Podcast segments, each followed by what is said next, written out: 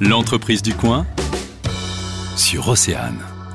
Choléenne, vous êtes la créatrice de l'entreprise Les Petites Culottées, de la lingerie pour les périodes délicates. Quel a été l'élément déclencheur euh, pour créer cette marque? Cette idée m'est venue en fait il y a déjà euh, 5-6 ans dans un supermarché en faisant les courses avec euh, mon papa. J'étais euh, tranquillement en première année d'éc- d'école de commerce et en fait il s'avère que je suis tombée nez à nez avec un jeune couple avec un enfant en bas âge et le mari n'a pas été très agréable car il a pris euh, un paquet de couches jetables et l'a jeté dans la tête de sa femme en lui disant n'oublie pas tes Grosse douche froide. Et donc c'est à ce moment-là que j'ai constaté que euh, en 2013 il y avait vraiment pas grand chose pour euh, justement le retour des couches et que c'était pas forcément très agréable après neuf mois de grossesse de rester une femme, devenir une maman, voir son corps changer et se prendre un paquet de couches jetables dans la tête.